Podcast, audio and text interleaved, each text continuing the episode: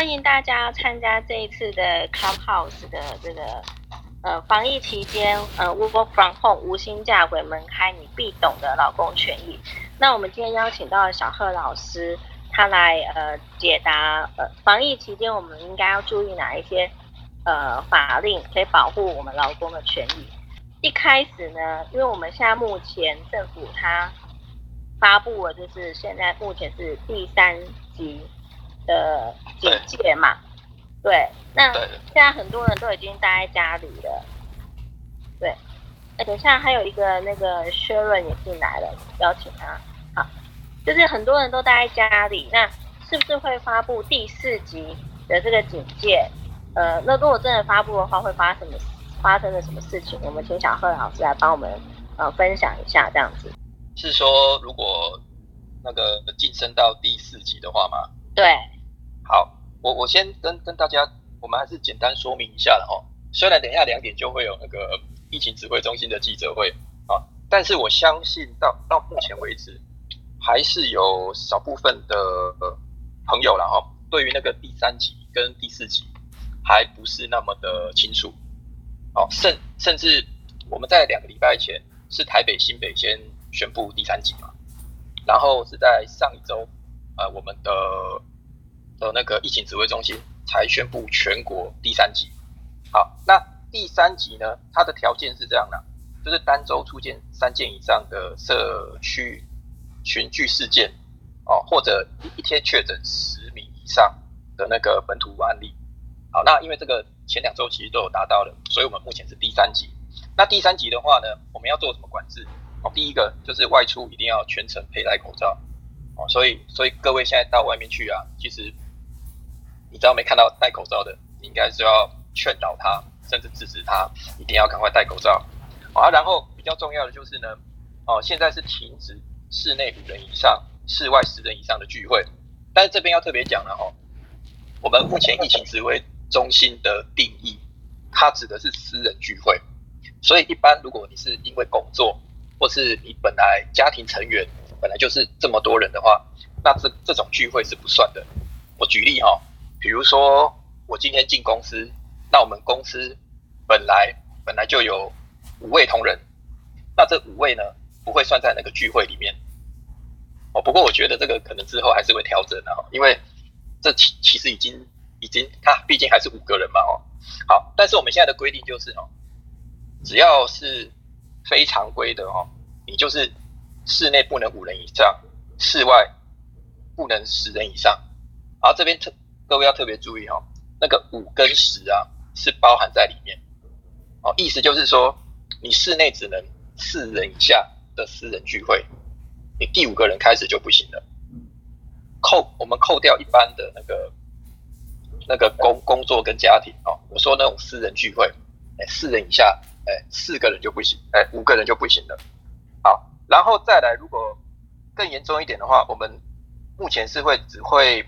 保留那个什么卫生啊、秩序维持、必要性服务、医疗及公务的这一些场域，那其他的营业跟公共场域是会先关闭。其实现在各级政府已经在做这件事情了。哦，像这两天，其实很多县市政府都都已经宣布说，哦，很多营业场所就就不能内用嘛，哦，只能只能顶多只能外带嘛。好啊，然后营业跟公共场域也一样要戴口罩，维持社交距离。好，刚刚讲的都是第三级而已。好，那其实，呃，如果如果接下来有有以下的情况的话，我们就会进入到第四级，就是本土病例快速增加哦，就是十四天里面平均每日确诊一百例以上。好，其实如果以这个条件的话，其实。坦白讲哦，我们目前是已经达到的啦。哦，但是还有一个还有一个条件，就是要这里这个确诊案例里面呢，要一半以上找不到传染链。这个其实有争议啦，因为我们现在疫情指挥中心把很多都归类在什么万华啊，或者什么罗东啊，或者是什么狮子网那边嘛。哦，哎，我们现在各县市有很多的网出现哦。哦，他就把那些传染那个归类归类到那些传染链那边去。但是是不是真的是由那边传染的，其实还不确定。好，但是不管怎么样，因为大家都不希望升到第四级，因为升到第四级的话，它会怎么样呢？啊，第一个哈，非必要不能外出。他这边讲的必要是什么？采购食物、医疗或者是必要的工作需求。好，除了这些以外呢，你不能外出。好，啊，然后呢，你在家里面哦，也要保持社交距离，或者佩戴口罩，在家里面哦。然后停止所有的聚会活动，不管是就是除非是有必要的聚会了，不然的话，所有的聚会全部都都停止。好，然后呢，全面停班停课。哦，这这点就很重要了。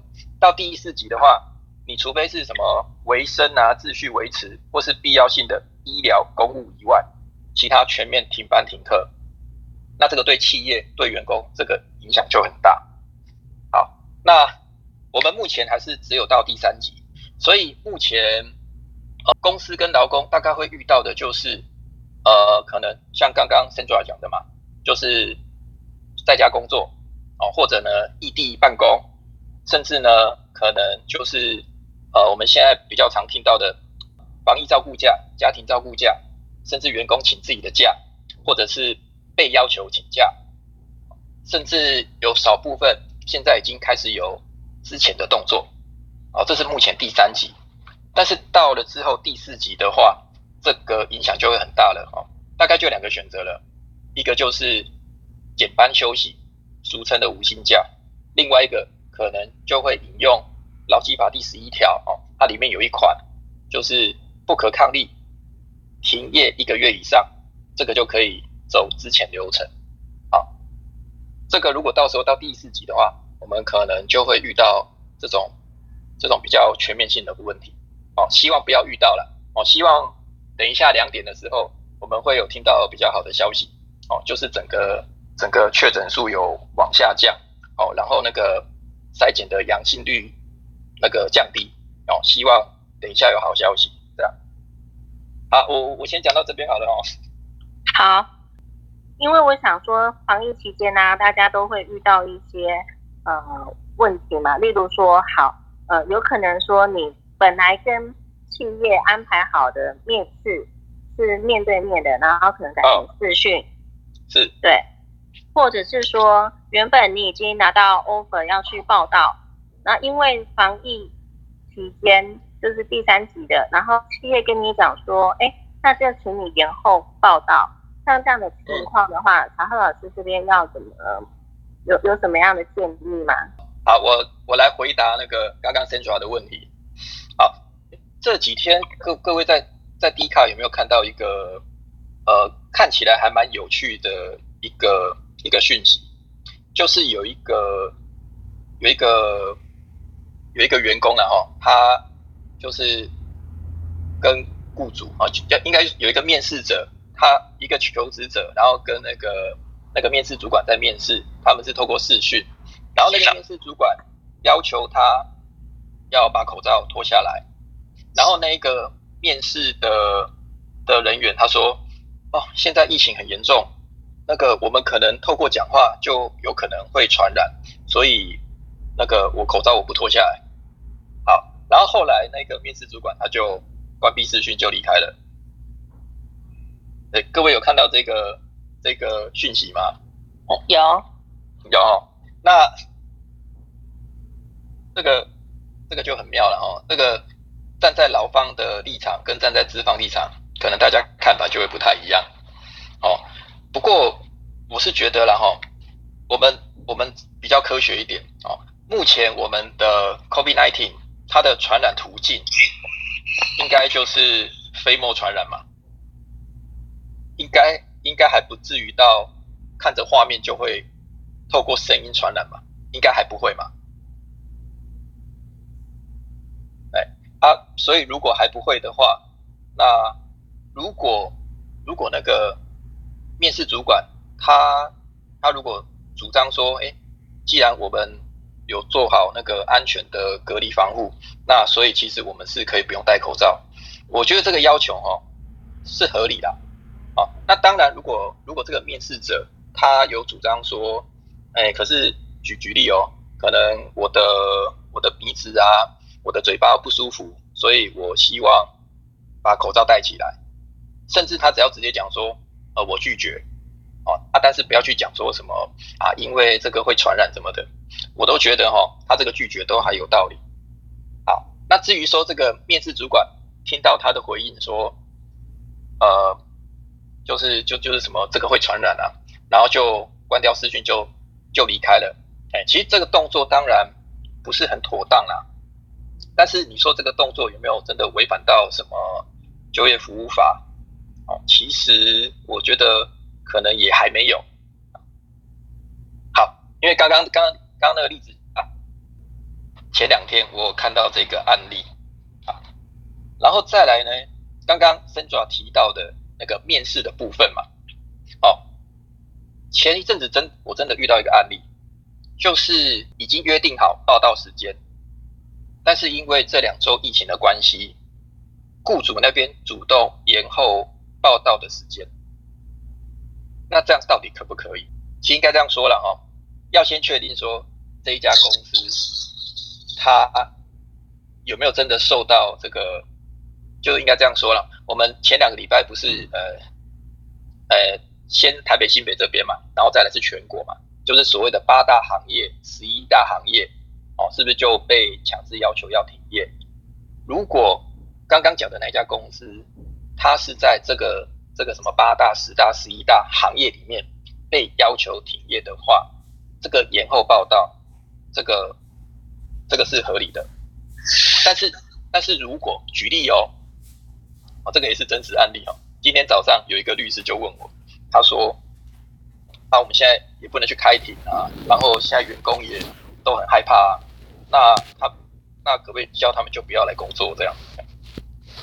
啊，因为这个律师事务所其实他也不是呃直接受到停业的这个行业，所以其实他是不能直接这样要求啦，哎，除非他跟员工有协商。哦，所以相对的，刚刚那一个在在面试的那个那个公司啊，除非他是直接是那种八大、十大、十一大的行业，然后被宣布要停业，哦，那这样的话他才可以要求他的员工延后来报道。那如果不是的话，其实这个要经过员工的同意哦，就是员工要同意他接受这个延后报道。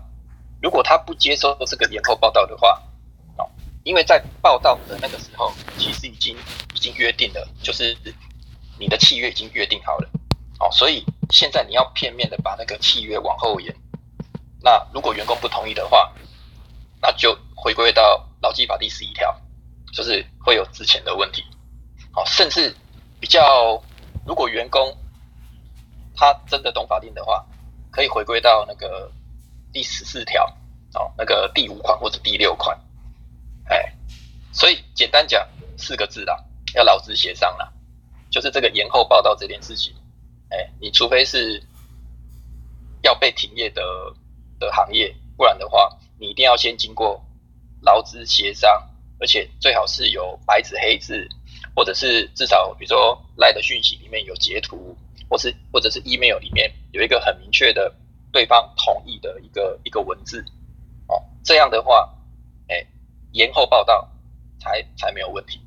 那大小贺老师，我想请教一下，如果说这个员工他不同意的话，公司要给他资遣费，可是他是还没有开始工作，哎，还没有开始工作，但但是契约已经。成立的，好，所以所以真的要谈的应该是那个了。举例哦，呃，可能公司跟我本来约定五月一号报道，然后结果呃不是五月一号，我五月一号来公司面试，然后啊对对对，就是公司跟我约定好五月一号报道，结果公司在可能在四月三十号，他通知我说，因为疫情的关系。呃，请延后到五月三十一号报道。那员工就觉得说，可是我我不同意啊，所以他五月一号还是来公司，然后公司拒绝他的报道，然后他就他就回家了嘛，然后就在家里等，那等到五月三十一号，那那这个员工就说啊，那我可不可以要求这一个月的薪资，因为公司片面要求我延后报道嘛，嗯，然后公司说是疫情的关系嘛。好，这个一样哦，回归到刚刚讲的，就是除非公司能够去主张说，我从五月一号延到五月三十一号，这个必要性啊，就是我可能是被停业的行业嘛，或者是说我的公司真的因为这个疫情遭受到遭受到很严峻的一个一个经营的危机，导致说我这个报道时间必须要延后，就是要举证就对了啊。嗯，好如果能够举证的话，那不过不过通常在在劳动主管机关，通常他也不会认为这个 OK 呢。哎，但是在法院可能你只要能够举证的话，或许法官会觉得说，哎，的确啊，因为你真的你的经继续经营真的受到考验，哦，所以你可以延后报道时间。啊，但是如果没办法提出证明的话，那这段期间的薪资补偿其实是应该要给的。那薪资补要怎么算？因为劳工他没有付出任何的呃劳力啊。哦，刚刚你有没有听到一个重点？就是员工在五月一号有去报道哦，只是他被拒绝了。对，哎，所以所以其实员工也要做一件事情，他报道是吗？对你如果要主张那个我不同意延后报道的话，那你是不是你要在原本约定时间去报道，然后你被拒绝了？嗯，哎，这样你就可以举证嘛。说我哦啊，如果他没有去报道的话，就就没有，那对不对？那就有争议了啊。就是我如果是资方，我也会主张说啊，你自己也没来报道啊，是不是你也默认了？然后对，等于他是 变相同意就对了。是啊，所以我我觉得在处理这种这种事情的话，通常到后来就会就会变成一种劳资争议，然后就要往那个所谓的劳工局那边去做一个调解。嗯哼，哎，这种这种案例通常通常后面都是走调解的流程啊。那那我想请问一下，就是说，好，如果在防疫期间，然后原本这家公司给给这个员工 offer 了，然后他但是他说，哎、这个防疫期间我们突然这个 headcount freeze，我们不请人，嗯，那怎么办？突突然不请人哦，对啊，那要先看不请人的原因，就是有没有构成。我我的确的确因为这样，所以我我没办法请人。所以等于就是说，雇主他要举证，但是呃，他原本给出的这个 offer 还是要给那个要请的那个员工之前费吗？如果能以之前的基，哎，如果能以之前的方式处理，这是最没问题的啦。对哎，但但一般的企业可能会不太愿意，对，因为他会觉得你连你连来都还没来，那我那我要怎么算之前费给你？对，哎，所以通通常这个时候，不不过换换个角度想哦，你这个时候之之前这一位员工，其实那个天数一定是很少的，对啊，然后反而比较重要的是，应该是那一张非自愿离职证明。哎，因为因为可能这个这个还没来报道的员工对，哦，他搞不好比较需要的是这一张非自愿离职证明。哦，嘿他去可以让写对失业给付这样子。对对对对，所以我我倒觉得，这有时候我跟企业分析完之后，其实企业就就听听一听，他也觉得说，好吧，那就照这个流程走。嗯嗨，，OK，好。那小贺老师，我想问一下哦，就是呃，像昨天呢、有一个新闻，就是嗯有一家店面，原本员工他是在万华区，但是因为万华区算目前疫哦情比，较很敏感严重，，对，对，所以那个店长呢就把这个店员调到其他的区去支援了，结果没想到这个店员他就染疫了，所以他反而不是在万华染疫，对，他他是在调到别区。哇，那那真的 OK，那那这个就直灾了。对，就是职灾嘛。那如果是呃因为工作时间然后染疫的话，他他的职灾是要怎么样去是什么样的状况这样？好，这个这个很简单，这个又是劳基法第五十九条哦，就是员工在那个执行勤务期间，哦，就因公了，他是因公受伤或者是呃有疾病的话，公司有补偿的责任。哦啊，什什么补偿责任？就是呢，比如说刚刚那个例子嘛，员工因为请资源收银哦，然后就调到其他地方去，然后是不是就染疫了？对。那他从染疫开始，哦，到他康复为止，这段期间必要的医疗费用，然后以及这段期间疗那个这个叫那个疗养期间他的薪资，就是公司照给，要照给，可是这个给的叫补偿哦，这段期间给的不叫薪资，这个这个我发现有时候大家会有误解。那补偿就不用算到他个人的收入里面了吧？哎，不是，就是呢，我们如果一般的，我举例哈，这个员工假设他染疫之后，他在就是在医院跟在家整个休养了一个月，那这一个月的薪资是不是要照给？哎，对，要要照给。但是这一个月的薪资，它它不是我们所谓的薪资所得，对，它叫做它叫做那个。它这叫补偿金，所以它会被归类在退职所得那一块。所以它报税的话，还在报吗？要报，但是不是报薪资所得。哦。好，这个是很不一样的。哎，这个这个可能一般人士还不见得会知道，搞不好会计那边比较知道。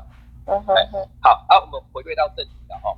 好，就是在染疫的这段期间的治疗期间。公司呢有有刚刚讲的嘛，必要的医疗费用要要支出，然后这段期间的薪水要给，然后假设万一哦，如果这个员工他染疫，他很严重，他有插管，然后插管完有那个后遗症，就是导致有失能的情况的话，嗯，这个失能失能给付，这个公司也要给，哦，甚至我们讲的更更极端一点，哦，插管完哦，本来啊本来有有存活下来。但是后来过了一阵子又恶化，导致员导致这个员工不幸往生的话，公司还有那个死亡死亡给付跟丧葬给付的补偿责任。OK，对，这个这个在劳基法第五十九条其实都有写的很清楚。好，哎，那那如果说呃像有一些呃像美甲店，好的，嗯。有一些美甲店的员工，他们因为害怕的，然后但是老板又叫他去上班，他他可以不要去吗？哦，他呃，这个问题很很不错哦，因为就像那个哦，就像那个台风啦，就天然灾害啦，其实我们有所谓的退避权啦。哦，不过前提是这样子哦，就是举例，如果这个美甲店在万华。嗯，哦，那我当然可以拒绝了，因为这太危险了。对，因为生命要紧。哦，那这个情况下呢，员工没来，当然薪水可以不用给，但是呢，你不能再扣他全勤，然后你也不能因为这样把员工 fire 掉。哦，好，可是呢，可是如果这美甲店，举例哦，如果这个美甲店可能在呃，在在台东好了。因为目前台东那个疫情还没那么严重，对。那如果员工是因为什么害怕疫情，然后没有来店里的话，这个就会有问题了。因为因为台东疫情相对没那么严重，所以，呃，除非啦，除非员工是主张说，哎，公司都没有做好那个什么消毒啊，还有什么防护啊。假设公公司，比如说酒精啊、消毒啊，甚至那个防疫啊、口罩、社交距离、什么隔板都有做的话，那员工还不还真的不能拒绝哦。OK，嘿，不过不过通通常现在哦，呃，现在甚至有一些企业，他是希望员工不要来，嗯，因为当然除了疫情的关系以外，其实一方面也是。成本的问题啦，因为因为现在也没什么工作了嘛，那他巴不得希望员工你自己自己请假，不要来公司。嗯哼，那请假就自己的假嘛，所以就就没有那个啊，就没有薪水啊。对，哎，好。那小杨老师另外一个问题啊，因为现在有很多人都在家工作，那假设说他在家工作，呃，去外面买个便当，然后不去打印的话，哎呀，这个虽然，好，虽然问题听起来有点特别，但其实这真的会发生哦。对啊，嘿，好，这个我要特别讲一下了哈。其实我们的那个劳工保险条例哈，其实它里面有规定到哈，这种什么像那个什么上下班途中跟所谓的用餐休息时，就那个休息时间，那也如果不管是在上下班途中，或者是那个那个中午休息时间，甚至呢你在上厕所的时候，如果发生那个意外的话，这个也视同职业灾害对。可是他现在是在家里工作，啊。对对对，所以现在最大的问题就是说，我公司这边有没有很明确的、很明确的去约定说，这个这个员工在家工作的工作时间，然后以及呢，就是那个一定要把那个休息时间把它好好的切出来。哦，因为你如果有把它，就就就很像什么，比如说我们如果呃，然后今天我们一家公司，然后呢，我们就明文规定哦，举例啊，我们是早上九点到晚上六点工作，然后中间十二点的时候休息一个小时。对，好，其实其实不能十二点休息啦，应该要一点休息啦，因为每四小时要至少休息半小时。嗯哼，嘿，不过不过没关系，因为那个我们休息从十二点到一点没关系，因为下午我们可以用那个 tea time 把它断掉，可以把四个小时断掉。好，我就举例哈，中午十二点到一点休息，那公司如果有要求说，呃，我们公司有公餐，哦、或者我们有待订便当，哦，那所以原则上，员工是可以不用到外面去的。哦，因为我们有那个待订便当嘛，哦，还有公餐嘛。好，那如果你要自己出去的话，请要填那个，可能你要先先刷个卡，或是打个卡，或者是你要先在登记簿上写说你要外出。好了，如果是这种情况的话，这个员工他是自己选择到外面去嘛，那外出再回来，那这段期间如果发生事故的话，这个其实跟公司就没关系了。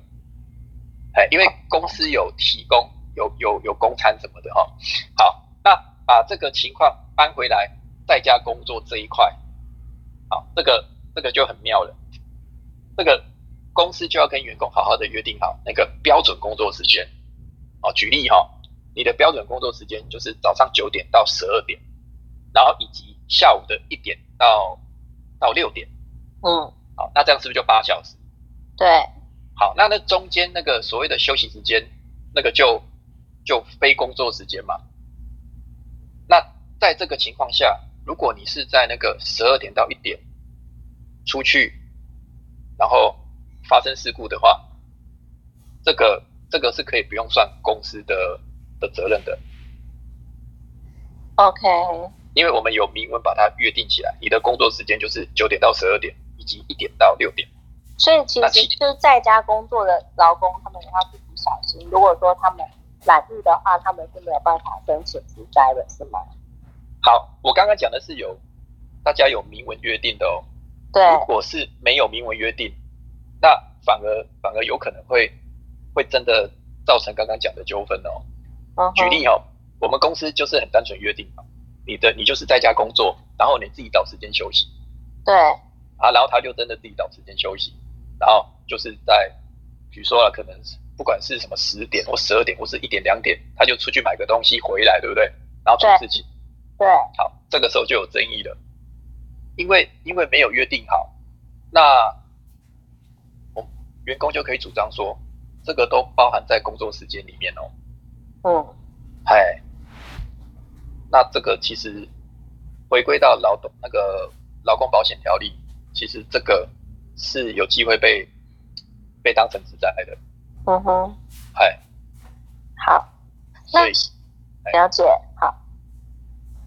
那小姚老师再请问一下，因为现在有很多父母啊，因为学因为三级 鬼门开哦，对，鬼门开了，小孩子都回到家里，对不对？呃是，对。那如果说呃，其实父母要同时兼顾工作跟照顾小孩，真的是蛮蛮辛苦的，这样。嗯，对。那这边的话，呃，父母有没有哪一些假他们是可以请的？这样。嗯，好，这个哦，当然了，这个要先讲一下，就是呃，防疫照顾假，其实要讲两个假了，一个叫防疫照顾假，一个是家庭照顾假。那那防疫照顾假呢，这个是因为因为疫情的关系哦，那如果我们的家长有照顾十二岁以下学童哦，他这边特特别强调是学童哦。有照顾十二岁以下的学童，或者是呢，他虽然超过十二岁，但是呢，他是属于所谓的身心障碍的的子女，哦，那种就读高中、高职，或者是五专，或是国中，哦，有有身心障碍的子女，哦，那在这种情况下呢，啊，那个家长就可以请防疫照顾假，哦，对，另外还对，另外还有一种就是说，他。他虽然不是所谓的什么什么小学生哦，因为通常十二岁以下是那个国小嘛。对。他虽然不是那个国小的学童，但是呢，他是那种所谓的什么短期补习班、幼儿园或是什么儿童照顾服务中心这种教育机构，然后他们是比较比较听课的话，那这种假好，那防疫照顾假呢，要不要给薪？其实。法律没有写，所以我们也只能说，经过劳资协商得不给薪。好，他讲都讲劳资协商了，基本上我目前看到的企业是都没有给薪的。OK，好，对，那没有给薪，可是不能不能扣全勤，或者不能有什么不利的不利的对待。好，那刚刚讲的是十二岁以下的，那如果比如说。像那个现在那个国中、高中是不是也停课？哦，甚至大学也停课了嘛？对。那如果如果我们家里一样有那种未成年未成年的血统，那我们一样有照顾他们的需求的时候，好，那这个时候就可以请家庭照顾假。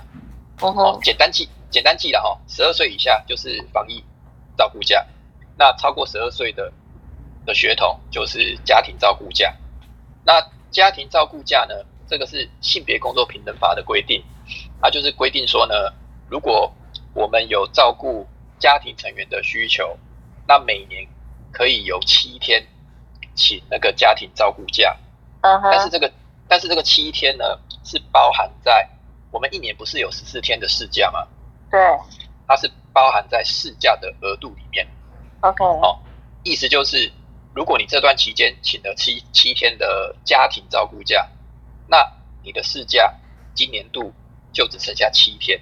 嗯哼，哎，所以加起来总和是十四天这样的。OK，好，所以家庭照顾假就是事假的意思。事假它会占市价的额度。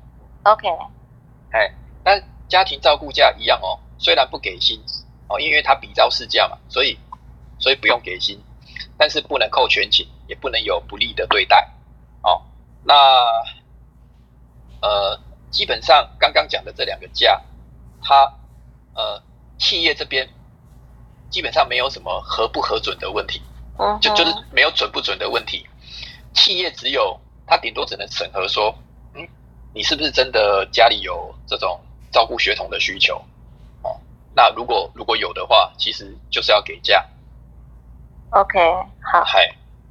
了解。然后对，那不过我我还是要讲啊，因为因为这段期间哈，反而反而有些企业真的是巴不得你请假了。嗯。因为像防疫照顾假，可能时间可以比较久一点，因为整个停课期间都可以请。但是家庭照顾假只能请七天。啊。所以我目前有遇到有一些企业，他就直接跟员工讲，你就算。你的小孩已经什么超过十二岁，但是如果你想要照顾他的话，你就尽量请，因为反正反正无形嘛，就无形这样。了了解。对。那我们今天的那个劳工权益，防疫期间劳工要知道的权益，应该就差不多了嘛？哈。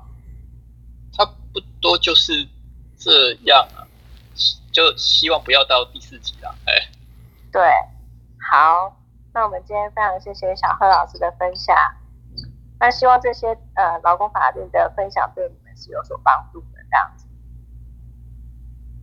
是，哎，那，对，好，那那那就如果当然如果大家有问题，可以也欢迎提出来啦。那或者呃可能之后有想到什么问题，其实，哎，比如说可以 follow Central 或是 follow 我，如如果有问题的话，哎，我们可以可以在私底下再再提出来。